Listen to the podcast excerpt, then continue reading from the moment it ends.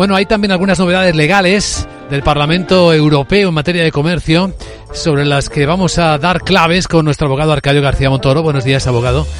Buenos días, Luis Vicente. ¿De qué hablamos?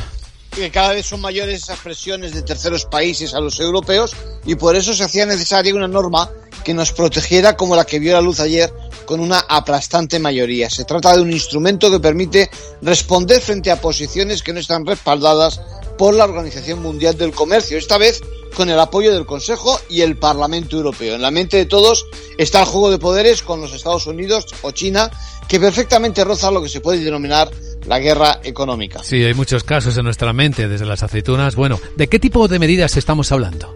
Pues esencialmente hablamos de lo económico, ¿no? El terreno económico es lo que el mismo G7 aconseja. En realidad lo interesante es ese compromiso de toda la Unión y la coordinación, ojo.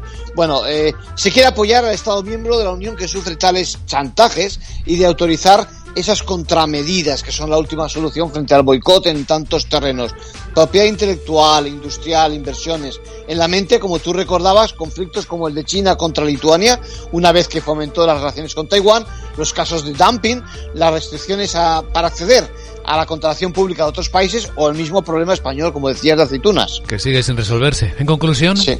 Pues parece que finalmente la Unión Europea responde, crea mecanismos solidarios, de conjunto. Ya veremos más adelante si la respuesta se produce en tiempo razonable y es eficaz. Gracias, abogado.